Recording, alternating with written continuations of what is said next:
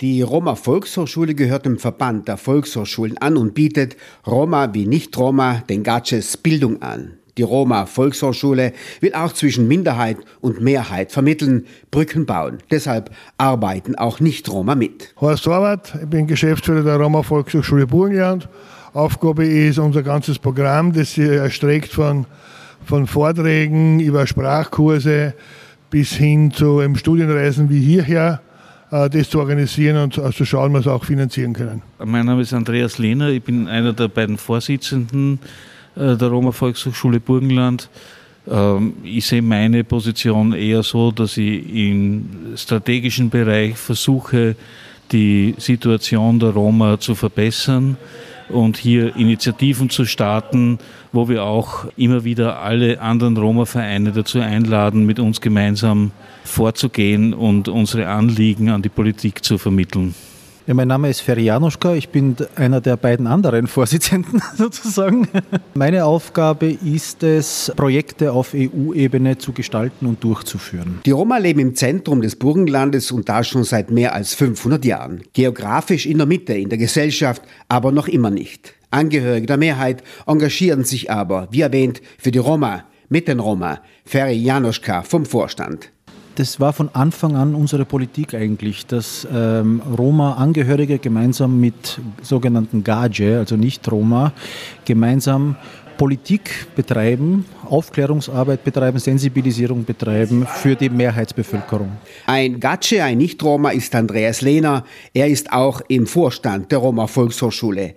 Die missliche Lage der Roma als gesellschaftliche Außenseiter, als Ausgegrenzte, führte Andreas Lehner ins Engagement in die solidarische Hilfe. Ja, man muss vielleicht dazu sagen, dass die Roma-Community in unserer Region einfach äh, aus verschiedenen historischen Gründen sehr schwach ist, äh, sehr niedriges Bildungsniveau hat, hatte. Heute hat sich das mittlerweile Gott sei Dank verändert. Und in der Entstehungsgeschichte war es einfach notwendig, dass Nicht-Roma die Roma bei verschiedenen behördlichen Wegen, bei der Vereinsgründung, bei dem Vorbringen ihrer Anliegen unterstützen. Und das ist eigentlich sehr, sehr gut gegangen. Es gibt mittlerweile aber natürlich auch Organisationen, die reine Roma-Vereine sind. Und noch ein Gatsche ist mit dabei. Horst Horvath, der ehemalige Handwerker, sieht seine Arbeit für die Roma-Volkshochschule als seinen Beitrag der Solidarität, als einen Beitrag, Ghettos zu öffnen, die Ausgrenzung aufzuweichen, aufzuheben. Ja, das hat auch äh, zurückschauend bereits in die 80er Jahre mit dem ersten Roma-Verein der in Burgenland gegründet worden ist in Österreich. Äh, dort haben wir begonnen auch mit halbe halbe, also Roma und Nicht-Roma, also Roma und Gace. Und eben schwerpunktmäßig, wie ja schon erwähnt worden ist, um auch die ganzen äh, bürokratischen Hürden einerseits zu nehmen. Und das Zweite natürlich, was auch war, war, dass wir natürlich als, als, als Nicht-Roma immer wieder mitgeholfen haben, damit Vorurteile abgebaut werden und in der Politik ein großes Zeichen gesetzt haben, dass wir gemeinsam was verändern wollen. Die dominierende Gesellschaft ist für die Marginalisierung der Roma verantwortlich, führt Andreas Lehner weiter aus. Deshalb ist auch die Mithilfe der Mehrheit notwendig, gefordert, um die Marginalisierung zu beenden. Für die marginalisierte Situation der Roma kann man in Wirklichkeit auch nicht die Roma selber dafür verantwortlich machen, sondern das liegt natürlich daran, dass in der Mehrheitsbevölkerung Vorurteilsstrukturen sehr, sehr fest verankert sind und dass Diskriminierung gang und gäbe war. Auch hier muss man sagen, das hat sich heute einigermaßen ins Positive verändert. Die Volkshochschule also ein wichtiges Instrument, um die angesprochene Mehrheit zu erreichen, mit Informationen, Veranstaltungen und Treffen. Deswegen ist natürlich auch unser Ziel, Aufklärungsarbeit in der Mehrheitsbevölkerung zu betreiben ja, und der Mehrheitsbevölkerung zu zeigen, dass diese Diskriminierungsstrukturen und diese Vorurteilsstrukturen nicht nur für die Roma schlecht sind, sondern dass die gesamtgesellschaftliche Katastrophe darstellen. Ja. Und insofern ist unsere Zielrichtung nicht nur die Verbesserung, die unmittelbare Verbesserung der Lebenssituation der Roma, sondern auch das gesamtgesellschaftliche Umfeld, das wir in, mit unseren bescheidenen Mitteln natürlich beackern müssen. Ja. In den vergangenen 30 Jahren seit der Anerkennung der burgenländischen Roma als alteingesessene österreichische Volksgruppe 1993 durch die rot-schwarze Bundesregierung setzte sich einiges in Bewegung, findet Horst Horvath. Das Wichtigste war einmal die Anerkennung nach außen, also eine öffentliche Bekennung zu der Gruppe der, der, der, Roma, dass das ein Teil unserer Gesellschaft ist.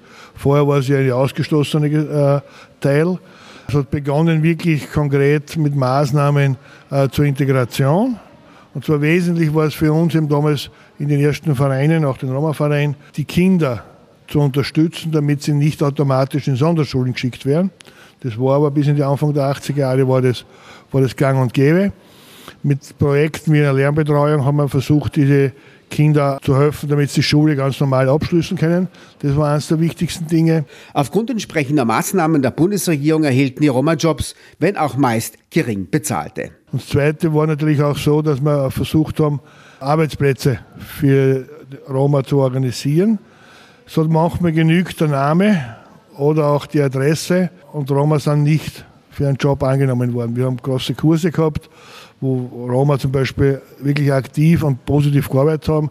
Ich habe dann ich vermittelt an einen Job, das, die wir gesucht haben und allein ich mit dem Namen Horvath war genug und er hat ihn heimgeschickt gesagt, Roma, damals Zigeuner, nimm mich nicht. Und das waren schon die wichtigsten Schritte, die wir geschafft haben. Schwierig ist immer noch der Bereich Schule, Unterricht in Romanes. Es gibt dafür keine Lehrer, keine Unterrichtsmaterialien. Und natürlich die Anerkennung ist einerseits auch geschaffen worden, dass es finanzielle Mittel gibt für, für die Volksgruppe, wo im Vereine unterstützt werden können und auch werden. Und auch, dass äh, in der Schule die Sprache unterrichtet werden kann. Die Volkshochschule wurde für die Roma ein politisches Labor der Mitbestimmung, ist Andreas Lehner überzeugt, weil die Volkshochschulen die Mitbestimmung garantieren. Inklusion statt Ausgrenzung wahrscheinlich für manche Roma damals eine angenehme Überraschung. Natürlich ist es enorm wichtig für eine relativ kleine Minderheit, dass mit dem Volksgruppengesetz quasi eine automatisch Partizipation gegeben ist, ja, weil dadurch verpflichtet sich ja der Staat, dass er die Anliegen der Volksgruppe wahrnimmt, anhört, er richtet Strukturen ein, wo auch Vertreterinnen der Volksgruppe zu Wort kommen und ihre Bedürfnisse, ihre wichtigen Anliegen eben formulieren können. Damit entsteht dann im Laufe der Jahrzehnte auch ein persönlicher Bezug zum Beispiel von Beamten, von hochrangigen Beamten oder auch von Politikern zu der Volksgruppe.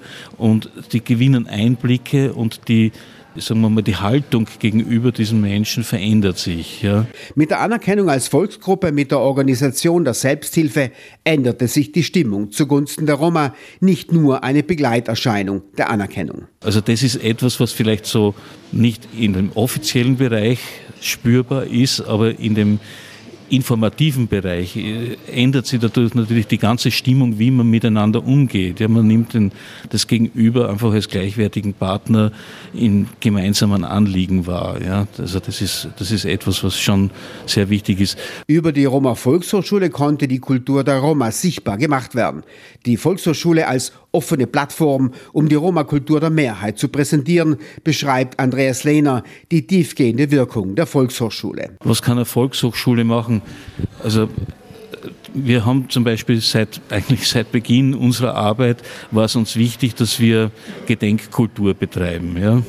Und es war über viele Jahrzehnte eine wahnsinnig anstrengende, mühsame Arbeit, Überzeugungsarbeit, jahrzehntelang kann man fast sagen, dass man Gemeindemitarbeiter, dass man Bürgermeister davon überzeugt, dass sie Gedenkorte für die ermordeten Roma in ihren Gemeinden einrichten oder errichten lassen. Ja. Ein weiteres wichtiges Thema in der Arbeit der Volkshochschule ist das Erinnern an den Völkermord Nazi-Deutschlands an Sinti und Roma. Dazu muss man vielleicht für die vielen, die jetzt nicht über die burgenländische Geschichte Bescheid wissen, sagen, dass 90 Prozent der Roma-Bevölkerung im Holocaust ermordet worden sind. Ja. Dass quasi keine Familie gibt, die ohne Opfer geblieben ist und dass die gesamten traditionellen Strukturen zerstört worden sind. Ja.